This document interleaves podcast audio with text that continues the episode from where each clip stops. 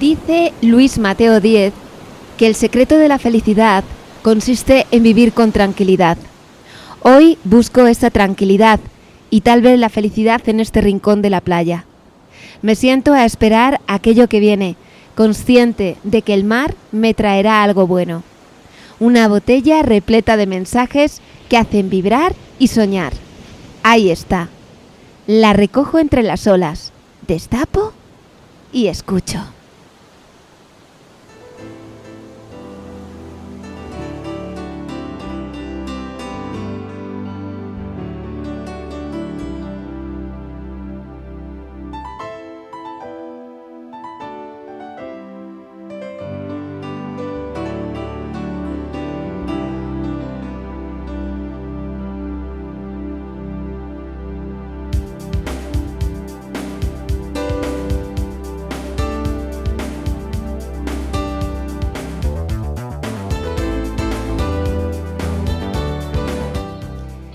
Saludos, buenas tardes. Aquí comienza Mensaje en una botella, un programa que tiene por único objetivo hacerte sentir bien, un espacio que se emite semanalmente en esta temporada los viernes a las 6 de la tarde para Radio Águeda y Tormes FM. Gracias por escucharnos. Recibid un saludo de Rebeca Jerez. Este programa es en directo, así que puedes participar cuando te apetezca y compartir con todos aquello pues que te hace sentir mejor. Nuestro teléfono es el 923 70 0414. Anímate porque nos gustaría escucharte, de verdad que sí. 923 70 0414. En unos instantes estará con nosotros María, una colaboradora a la que ya conocéis. Ella va a compartir con nosotros su momento feliz y de una colaboradora que ya conocéis a otro que os voy a presentar esta tarde, Juan Carlos. Estará en nuestro programa a partir de ahora con una sección de cine que todavía no tiene nombre, pero que a buen seguro pronto lo tendrá. A lo mejor incluso ya lo ha pensado. Hoy nos hablará de una película que le gusta y quiere compartir con nosotros. Será su carta de presentación. Del cine saltaremos a la literatura, de la mano de Toñi Bambalinas y su torrente de palabras. Marce nos aportará la nota musical y hoy echaremos en falta las entretelas de la música de Calde. Pero no os preocupéis que la semana que viene aquí estará un ratito con nosotros. Todo ello y mucho más con la mejor música. Sin más, te animo a participar a lo largo del programa. Llama al teléfono 923 700414. Aquí comienza Mensaje en una botella, un programa para hacerte sentir bien. Porque la radio, la radio hace el mundo mejor. Palabra de Pandora.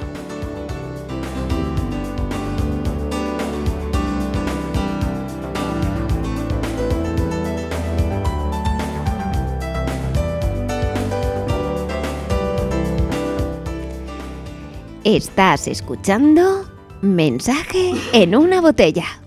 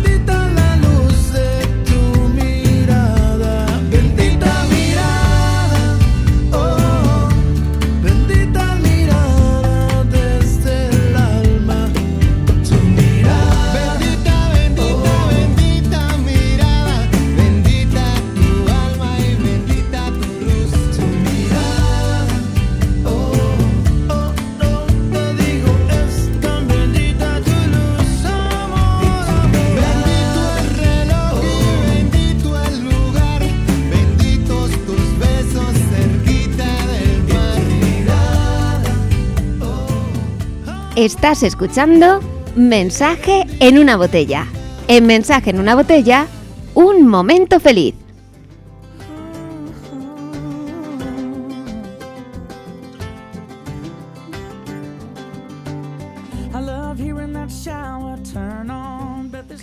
En Mensaje en una botella nos gusta compartir con vosotros momentos felices que vivimos nosotros o los demás. Si te animas a compartir un, un, momento feliz con nosotros, puedes llamarnos al 923 70 04 14.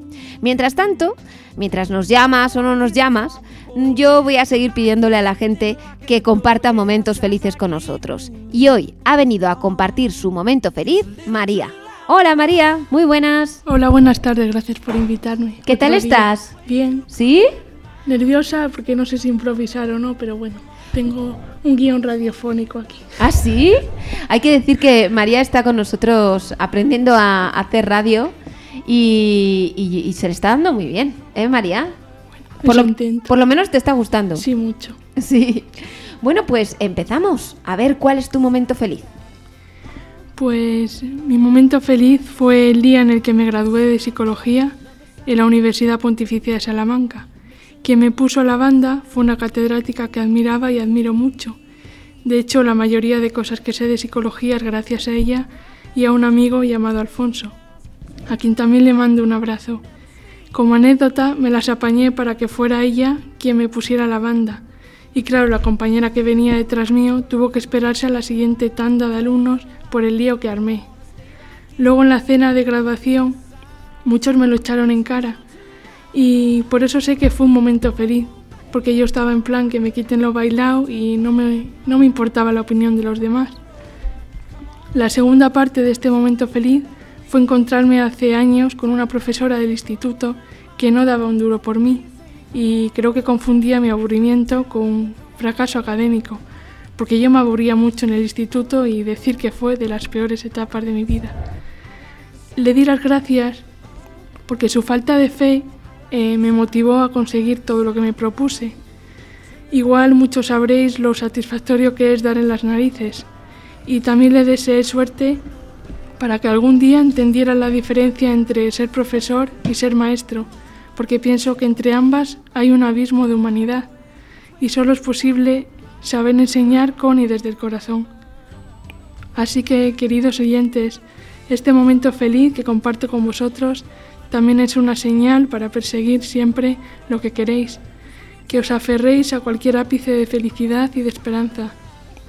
Vivid por y para vosotros y los demás que hablen, que como dice otro amigo mío, no hay nada que tenga más éxito que el éxito. Muchas gracias.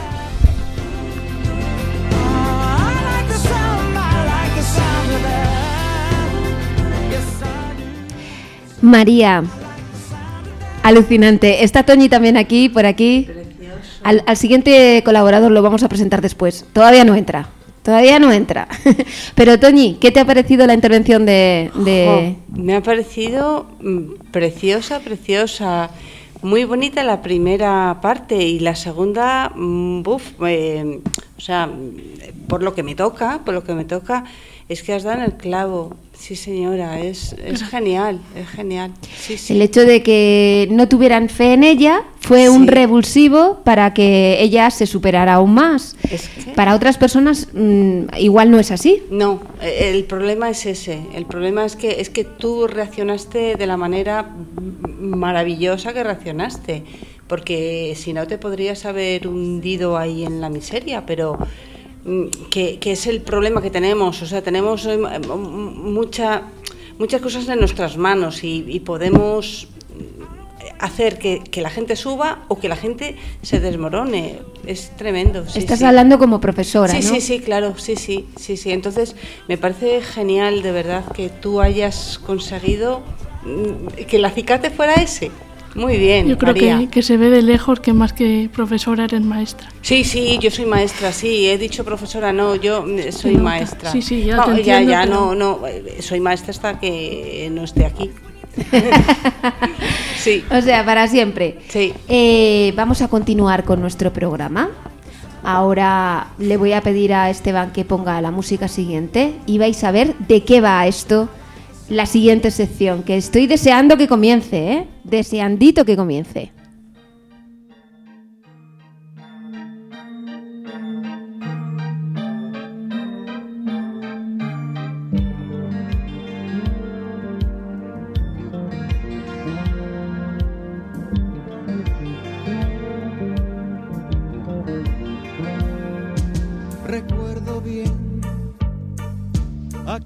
Aquellos 400 golpes de Truffaut y el traveling con el pequeño desertor Antoine Duanel. Playa a través, buscando un mar que parecía más un paredón. Pues este tema que estamos escuchando es un tema de Luis Eduardo Aute que se titula algo así como... Uy, no sé cómo se titula, pero yo siempre lo digo como más cine, por favor, porque, porque es, es, eh, es el estribillo ¿no? que, va a venir, que va a venir ahora. Antes de continuar, me gustaría darle las gracias a María, que no se las he dado, por su intervención y por lo sincera que ha sido. Gracias María, ¿eh? Muchísimas gracias. A vosotros siempre. Bueno, te invitamos a continuar en el programa con nosotros y os voy a presentar. Veréis, veréis, veréis. Eh, no tenemos nombre todavía para esta sección ni sabemos exactamente qué música tendrá como sintonía. Pero sí sabemos algo, que Juan Carlos va a ser el responsable de la sección y que la cosa va de cine. Hola Juan Carlos. Hola, buenas tardes. Bueno, y es que ni siquiera le he dicho cómo hablar delante de un micrófono ni nada por el estilo. De frente. Donde estás, estás estupendo. Ok, ahí. Y es que tú, esto eh, para ti es todo nuevo, ¿no? Todo, todo nuevo. Esto, fíjate, pues ahora estoy súper nervioso porque es la primera vez o de las primeras que hablo así en la radio y que tengo una mini sección. Y tienes una mini sección. Ahora de momento una sección que quién sabe si en un futuro se convertirá en programa. Nunca lo sabremos. O lo sabremos, pero en un futuro. Eso es. eh, veremos a ver qué, que veremos a ver qué pasa. Muy bien. Bueno, eh, lo que tenías claro cuando me dijiste que, que te gustaría colaborar es que la sección tenía que ser de cine. Sí, por supuesto, es algo que me gusta mucho, es una afición que tengo y me encantaría compartirla con, con todos los oyentes. Lo poquito que sé de cine, pues por lo menos de- decirlo por aquí. Nosotros en Noticias Ciudad Rodrigo y con el Cine Juventud tenemos un, un concurso de cine todas las semanas. Bueno, pues Juan Carlos siempre participa, siempre, siempre, siempre, sea la película que sea. Y si no le toca la entrada, no pasa nada, porque él, él va al cine. ¿verdad? Eso es. Con entrada gratis o sin ella hay que ir al cine, hay que ir al cine porque hay que ver películas y, y en el cine mejor que en casa, la verdad. ¿Te gusta más ver las películas en la gran pantalla? Sí, por supuesto. Yo creo que es donde se disfruta de verdad el cine hecho para la gran pantalla. Bueno, tú sabes que este programa tiene como objetivo hacer sentir bien a la gente. Entonces yo imagino que las películas que tú vas a compartir con nosotros, oye, que seguro que son películas que te han hecho también a ti bien, ¿no? Sí, por supuesto. eh, son Hoy, por ejemplo, voy a hablar de una que, que me marcó de pequeño y me sigue gustando ahora de mayor, porque tenía unas emociones que, bueno, ahora, ahora la comentaremos. Muy bien. Bueno, no tenemos la banda sonora, pero creo que es una película que muchos de, muchos de vosotros conoceréis. A ver, cuéntanos. ¿Cuál es la que nos tienes preparada? Bueno, pues hoy para empezar eh, iba a hablar un poquito de Dirty Dancing. Creo que es una película que hoy que he podido elegir yo el tema, eh, es una película que a mí personalmente y a mí como a muchos nos marcó, es de los años 80. En concreto se estrenó el 21 de agosto del 87 y está inventada en el verano del 63. Pero en los años 80, yo ya lo vi en los 90, me marcó. Me marcó por ese tipo de cine que nunca había visto, que era mezclar canciones con, con drama y creo que el resultado a mí por lo menos me emocionó y a la vista, echando la vista atrás, a muchísima gente, porque ahora parece ser que ha quedado como una película de culto donde hay mucho fan de, Dirty Dancing. A ver, esa famosa escena de no dejaré que te arrinconen está en la mente, yo creo que de, todo el mundo, vamos. no sé si la frase es exactamente así, pero vamos, casi. Sí, es parecida. Eh, me parece que era algo así como nunca permitiré que nadie te arrincone. Algo así. Pero, pero sí es mítica la frase, ¿no? Y luego lo que viene después de esa frase, pues que es el culmin de la película, que yo creo que todo el mundo nos gusta ese baile y en cuántas bodas y en cuántos sitios hemos intentado imitar eh, eh, a Patrick Swayze. Y, Vaya, es, un, es un baile que yo me acuerdo, me acuerdo perfectamente que tenía la banda sonora en cinta de casete. Y entonces, o sea, yo le daba vueltas y vueltas, lo típico que dice Kiko Veneno de hasta que salte los trocitos de hierro y cromo, pues algo así, era vueltas y vueltas y vueltas durante todo un verano. Durante aquel verano, de verdad, anda que no, que no le di vueltas yo a Dirty Dancing, un montón. Sí, tienes razón, es que la banda sonora de esta película es otro punto a favor de la película. quizá el argumento, quizá falla en otros sitios, eh, pero la banda sonora es, es inimitable. O sea, cualquier canción que suena sabes, sabes que es de Dirty Dancing. O sea, es una, mezcla de canciones, pues la verdad que, muy buenas y muy conocidas y que te incitan a bailar y que te, llevan a esos momentos de, las películas, de la película en el cual está sonando esa, esa canción. Y Patrick Swayze, que vamos, era lo más guapo que había en ese, en ese instante y encima pues eh, después mm, lo volvimos a descubrir con Ghost y, poco más, ¿eh? Porque Patrick Swayze no se ha, no se ha visto mm. tanto, tanto, tanto. No, la verdad es que no, y es una pena que, no siguiera haciendo películas, no sé el motivo. Pero eh, eh, como anécdota, ahora que estamos diciendo de Patrick Swayze, nadie, nadie reconocería Dirty Dancing sin Patrick Swayze ni Jennifer Grey. Pues bueno, para empezar, no eran los actores principales. Se cogió a Billy Zane, que es el, el malo de Titanic, como protagonista, y entre las actrices querían a Sharon Stone y a Jessica. Ay, no me acuerdo ahora. Lance. No. No, no era esa. La de. ¿Cuál? A ver, a ver, a ver. La de Sexo en Nueva York. La prota. Ah, vale, vale. Que a lo mejor no se llama Jessica, no me acuerdo ahora cómo se llama. Ya, ya, ya, ya. Ya sé, ya sé cuál dices, ahora mismo la estoy viendo. Bueno, pues al, principio eran estas las elegidas, incluso Billy Zane eh, hizo algún, algún ensayo, pero no había química con Jennifer Grey y al final se presentó Patrick Swayze y los cogieron. A todo esto hay que decir que antes de, esta Pero película... mira lo que estamos escuchando de fondo. Ahí, ahí, ahí. Muy bien, Baldi. Ahí estamos. que se llama Esteban. Esto, Esteban. ya te la quito directamente. bueno. Eh, decía que Jennifer Grey y Patrick Swayze, a pesar de que nadie concibe esta película sin ellos, no eran los elegidos. Pero luego se llevaban fatal. Habían coincidido en otra película antes eh, y se, se llevaban fatal, fatal. Y tuvieron que volverse a encontrarse en Dirty Dancing y nadie diría que no hay química entre ellos. Pues no había química para nada. O sea que al final se tragaron sus sentimientos y sacaron adelante una película pues... Eso es porque eran buenos actores, eso es porque son buenos actores, si no, a ver, Sí, por supuesto, porque es que no se aguantaban, en la vida real no se aguantaban para nada y al final pues tú te crees la historia de Baby y de, y de, y de Johnny. Bueno, nos quedan un par de minutos para publicidad, así que yo creo que si tienes alguna anécdota más que decir de Dirty Dancing es el momento. No sé, como anécdota decir que la grabaron en otoño, invierno casi y la peli pasa en verano, con lo cual los actores pasaron muchísimo frío en los planos... eh, ¿En el río? En el río, los Madre planos mía. siempre es un plano general porque nunca pueden hacerle un primer plano para que no se le viesen los labios morados. Y el baile final, digamos que el salto salió improvisado, no fue ensayado nunca ni y nunca le había salido. Con lo cual, el mismo que sale en la, en la película es el que hicieron, el único. Vamos, solo lo hicieron una vez y le salió. Madre O sea mía. que- Pues le salió estupendo y lo recordaremos siempre. Siempre. Oye, que a Patrick Swayze ya me acuerdo de verle de pequeña en la serie Norte y Sur. Ah, sí, Norte y Sur. Era sí, una, sí. una serie mítica de, de televisión que yo no me perdía.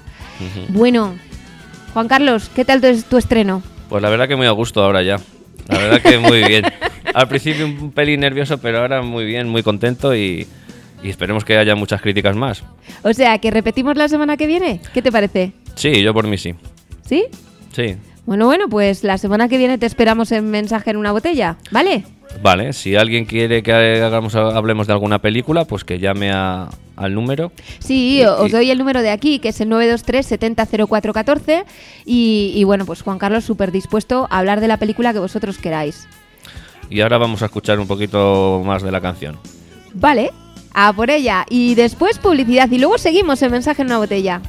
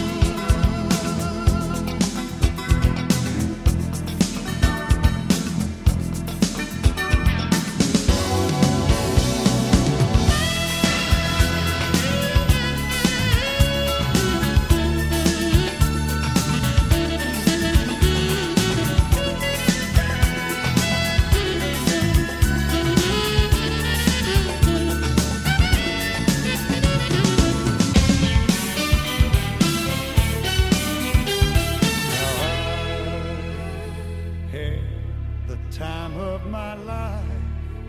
No, I never felt this way before. Yes, I swear it's a truth, and I hope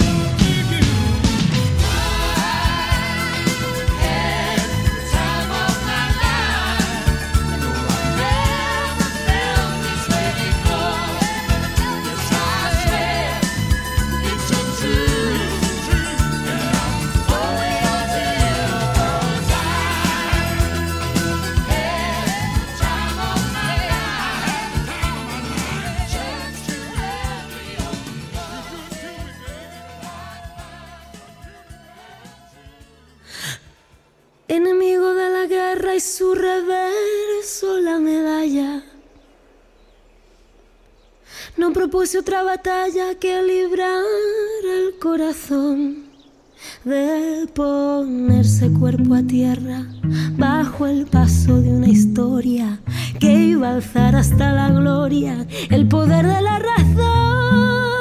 Y ahora que ya no hay trincheras, el combate es la escalera y el que trepe a lo más alto pondrá a salvo su cabeza, aunque se hunda en el asfalto. La belleza,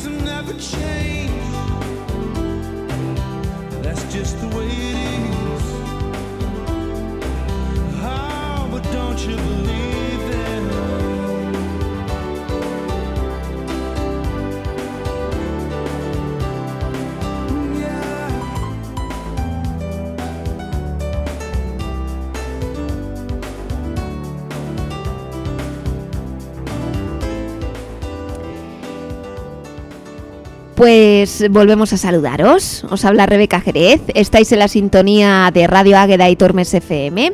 Y este programa se llama Mensaje en una botella. Hemos tenido un pequeñito descanso para publicidad, pero ahora regresamos. Y regresamos de la mano de una música que va a poner Esteban a continuación y que seguramente conocéis. Esto es Torrente de Palabras.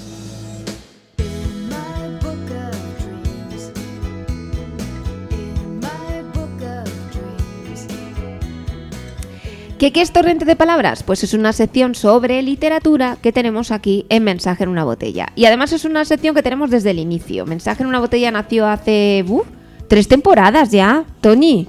Tres, tres. Madre mía, y surgió pues con el objetivo de hacer sentir bien a las personas que nos escuchaban. Ese, esa era la primera propuesta que, que te hice y que además me dijiste ipso facto. Sí, sí, claro, Yo- por supuesto. Sí, sí, hombre, por favor. Esto es maravilloso. Escucha, Tony, tú tampoco habías hecho radio así de continuo. Yo no, ni de continuo ni de no continuo, o sea, ni intermitente. O sea, yo me senté también el primer día y me dijiste, ponte aquí y ponte de ¿A ti sí te dije frente". cuál era tu micrófono? ¿No como a Juan Carlos? Mm, que Yo creo que sí. Que te- El pobre. y mira que lo ha hecho bien. Vaya que sí lo ha hecho bien. Bueno, a ver, ¿qué es lo que nos tienes previsto para hoy? Preparado. Pues eh, mira, Rebeca, mm, tú sabes que te comenté que, en mi dormitorio tengo una estantería allí al lado de mi de la cama, de mi parte, donde guardo yo mis tesoros y este es uno de los tesoros que tengo, ¿vale? Mira, Cien años de soledad es una novela del escritor colombiano Gabriel García Márquez, ganador del Premio Nobel de Literatura en 1982. Es considerada una obra maestra de la literatura hispanoamericana y universal, por supuesto. El libro narra la historia de la familia Buendía a lo largo de siete generaciones en el pueblo ficticio de Macondo. Cien años de soledad es la mejor expresión del realismo mágico. Parece ser, esto es una anécdota, veréis, parece ser que Gabriel García Márquez inicialmente le presentó Cien años de soledad a Carlos Barral, el director de la editorial Seis Barral Sí. de Barcelona, pero recibió una desalentadora respuesta. Yo creo que esta novela no va a tener éxito. Yo creo que esta novela no sirve. Aunque también se ha dicho que el editor es que nunca llegó a leerla. Entonces, Gabriel García Márquez envió el manuscrito a la editorial sudamericana de Buenos Aires, donde Francisco Porrúa, su director, decidió publicarla de inmediato. Cito palabras textuales. No se trataba de llegar al final para saber si la novela se podía publicar. La publicación ya estaba decidida con la primera línea, con el primer párrafo. Simplemente comprendí lo que cualquier editor sensato hubiera eh, comprendido en mi lugar, que se trataba de una obra excepcional. Y es que es verdad, o sea, el comienzo de esta obra es, es, es engancha, es la garantía de que el lector va a querer saber más de los personajes. Bueno, luego te cuento yo la anécdota que tengo con esto y ahora escuchamos un trocito Sí. de 100 años de soledad.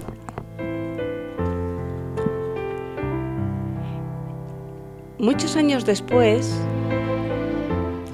No, este no es el tema, No. es Mozart. Ahora.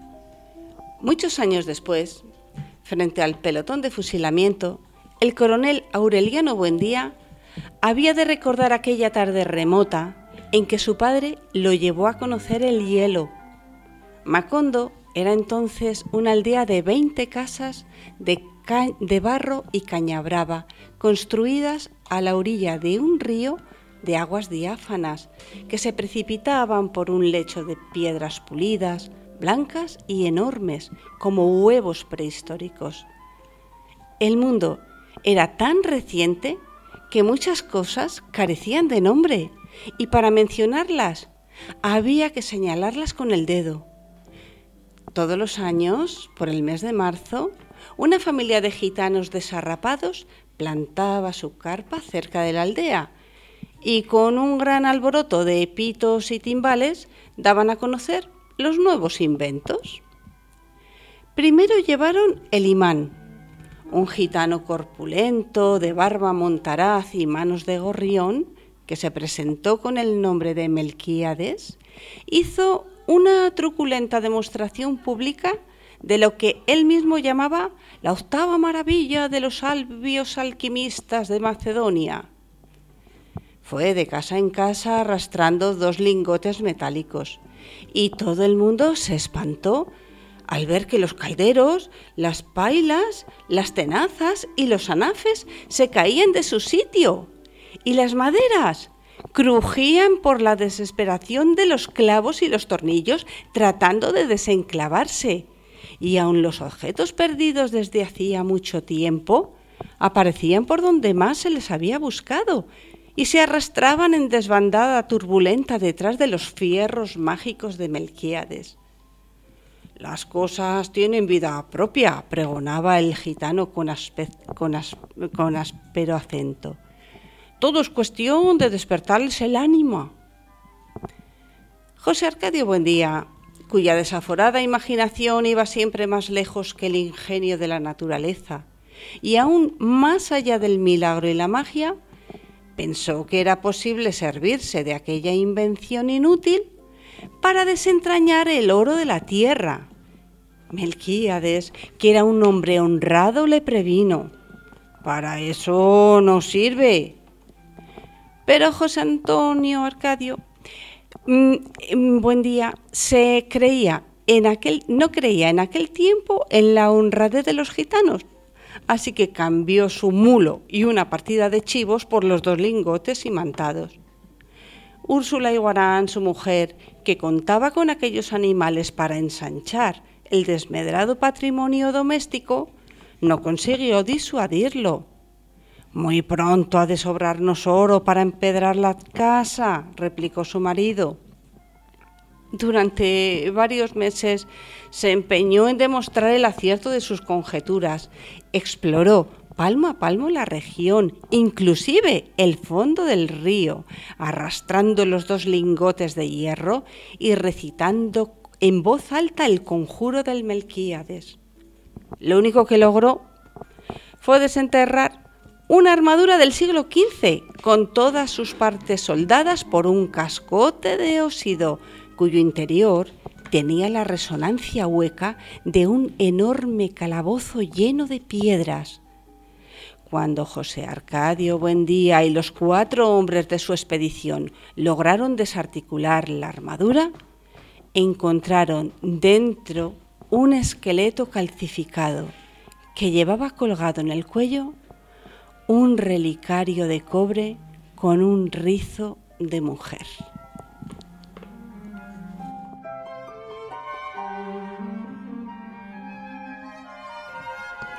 Fíjate todo lo que nos has contado en un momento. Es que es tan bonito. Es que me parece tan bonito. Y cuando dice que era que las cosas no tenían nombre y había que. Es que todo me parece mágico. María, Mágico. cuando le has dicho, cuando has dicho que ibas a hablar de 100 años de soledad, yo creo que, que ha, ha dicho qué guay, qué estupendo, ¿no? ¿No, María? Sí, porque como voy a miro libro y eso, pues un guiño a la literatura, pues siempre se agradece, ¿no? A la Sí. literatura clásica. Ya. A mí lo que me pasó con 100 años de soledad es que tardé mucho en leerlo. La primera vez que lo intenté, mm, mm, no, no, no, no me enganchó, no, no, no. Y de, sin embargo después, muchos años después, mucho tiempo después, fue un libro que leí prácticamente del tirón. Muy, me, me encantó. Y ahora pues está en, en el top, en uno de los, de los li- mejores libros. Sí, sí.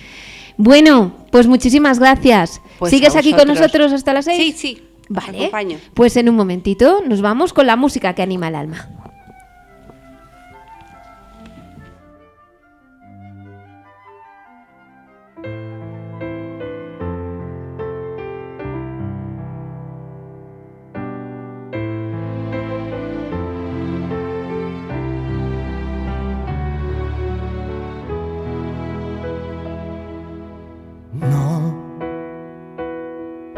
Noche amor yo no, yo no he pensado en ti. Abrí los ojos para ver en torno a mí. Y en torno a mí giraba el mundo como siempre.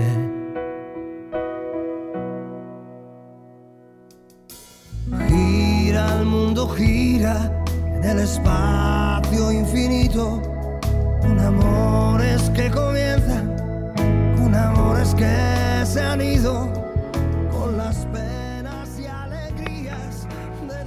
Vale, si te empeñas en que hablemos con Marce ahora, hablamos con Marce ahora. Yo quería escuchar un poquito a Sergio Dalma, pero no pasa nada, no pasa nada. Llorando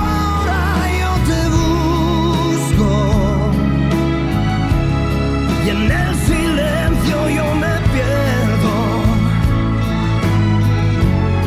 y no soy nada al verte a ti.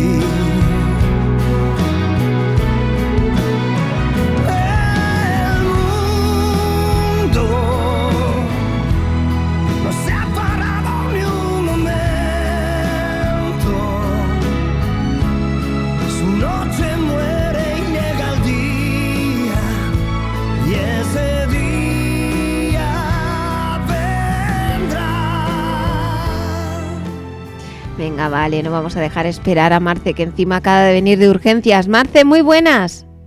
Buenas tardes, Rebeca. Buenas tardes, Toñi. Marce está en Utiel.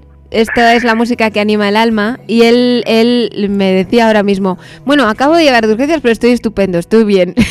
¿Qué te ha pasado, Marce? Pues cosas de la pila, de la pila de años que tenemos encima ya. El lumbago que me ha dado y me he quedado medio torcido, pero bueno, bien, muy bien. Estaba escuchando, estaba escuchando a Sergio Dalma y me estaba acordando de mi época en el video. En el Carpier. Sí. A ver si se acuerda la gente que nos está oyendo dónde estaba el Carpier. Pues ser, es, Cuando Sergio Juan- Dalma- mira, tengo, tengo un nuevo colaborador, te lo voy a presentar. Eh, Es, es muy joven y no sabe, no sabe dónde estaba el Carpier. Eh, te presento. Mira, se llama Juan Carlos, dile algo a... Hola, ¿qué tal? Hola, Juan Carlos, ¿qué tal? Vale, encantado. ¿Tú sabes dónde estaba el Carpier? claro. Sí, sí, un poco sí. Ah, sí sabes, es muy joven, ¿eh? Pero sí que lo sabe, sí que lo Por eso sabe. digo que, que, no me, que no me conocerá porque si es joven, pues no. Mm, Prefiero No, Carlos de las noches de Ciudad Rodrigo. claro, claro, claro. El- el- Pues cuando eh, Sergio Dalma cantaba el bailar pegados en, en Eurovisión, yo estaba en el Carpio. Tú estabas en el Carpier. El Carpier era un bar que estaba situado en la colada, en la zona, en la zona de, pues cómo, cómo explicaros, muy cerquita de Amayuelas, muy cerquita de, del- del Siroco. En el eh, callejón del Ladis. En el callejón de Ladis, efectivamente. Entonces ahí estaba el, el, el Carpier. Bueno, a ver, eh, cuéntanos, ¿cuál- ¿qué canción, ahora ya suena tu sintonía, qué canción que nos anima el alma has traído en el día de hoy? Bueno, pues mira, eh, canción que traigo hoy habla de esa sensación que tenemos muchos o que hemos tenido en el trabajo, con un amor, con un amigo, con en cualquier situación en la que estás pensando, ¿qué hago yo aquí? ¿Qué hago yo aquí? Tengo que encontrar una salida, salir corriendo y, y no mirar atrás y, y mirar por mí. Y es una canción de Mother Talking, una canción discotequera que se llama Jet Liner, eh, la línea de, de los aviones, y habla de eso, de que hay que coger ese avión y salir corriendo como sea para vivir ser felices. Vale, pues yo me apunto a ese avión. ¿Dónde despega? ¿La escuchamos? Vamos a, ver, vamos a cogerlos. Venga, ¿cómo te despides tú normalmente? Un beso gordo para todos. Adiós, Marte, gracias. Hasta luego.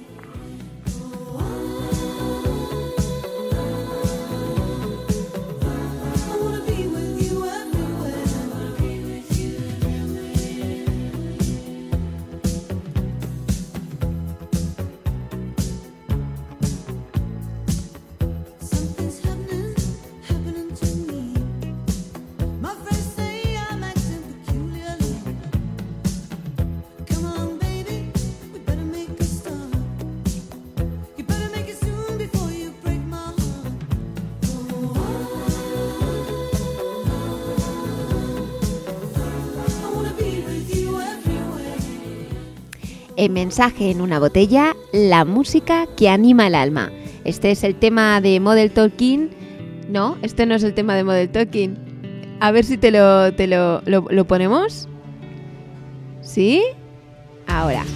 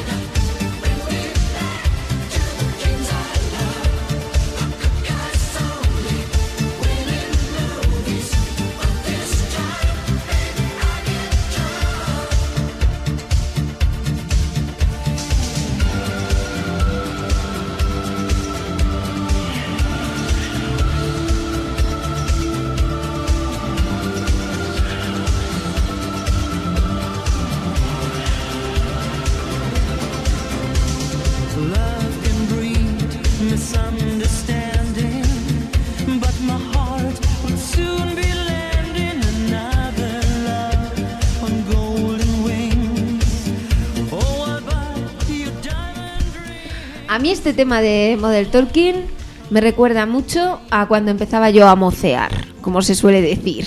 Que tenía yo así como 14 o 15 años, iba ahí a los jardines de Bolonia a bailar a Model Talking. Fíjate, ¿eh? Y, de- y después también en, en, en- en Amayuelas, como decíamos antes. ¿Vosotras qué tal habéis visto el programa de hoy? A ver, contadme vuestra experiencia. ¿Empieza María? Cortito, como siempre. ¿Cortito?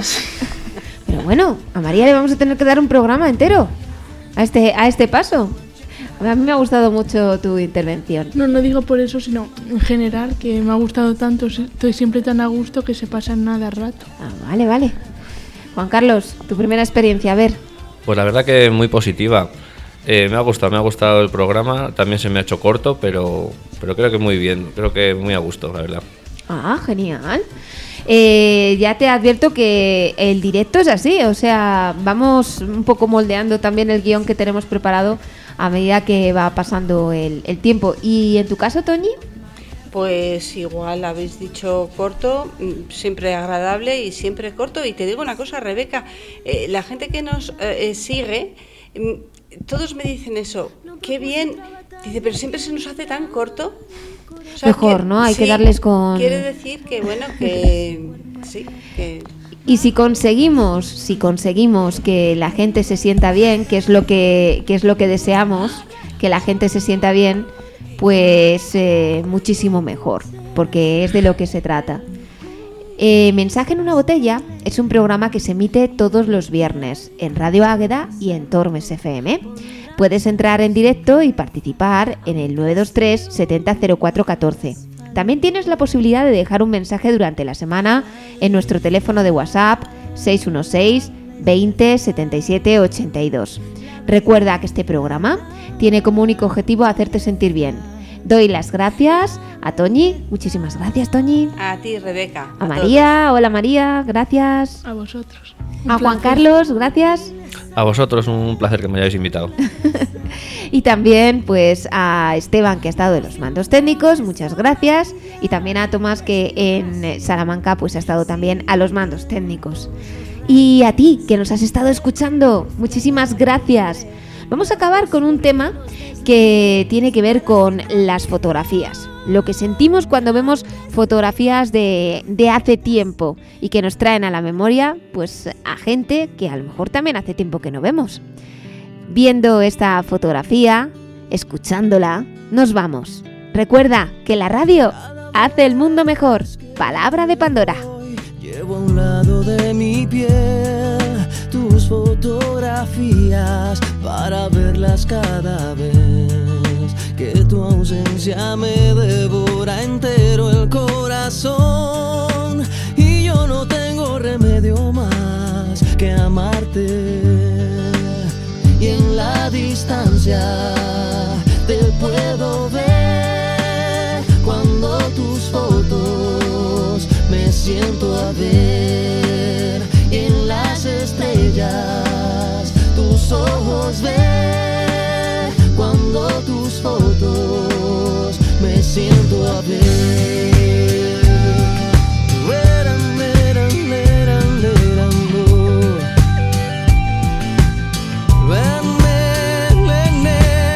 Cada vez que te busco te vas y cada vez que te llamo no estás. Es por eso que debo decir que tú solo en mis fotos estás. Cada vez que te busco te vas y cada vez que te llamo no estás. Es por eso que debo decir que tú solo en mis fotos estás. Cuando hay un abismo desnudo que se pone entre los dos, yo me valgo del recuerdo taciturno de tu voz. Y de nuevo siento enfermo este corazón que no le quede remedio más que amarte. y en la distancia te puedo ver cuando tus fotos me siento a ver y en las estrellas tus ojos ver cuando tus me siento a ver.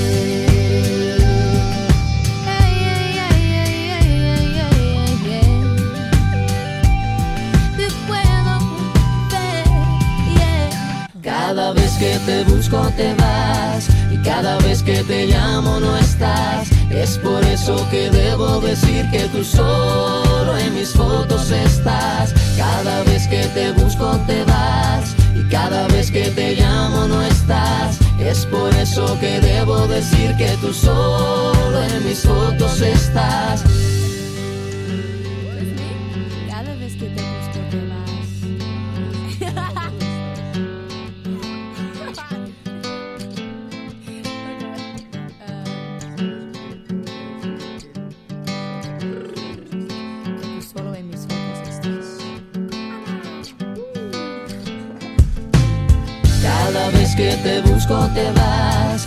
Cada vez que te llamo no estás. Es por eso que debo decir que tú solo en mis fotos estás. Cada vez que te busco te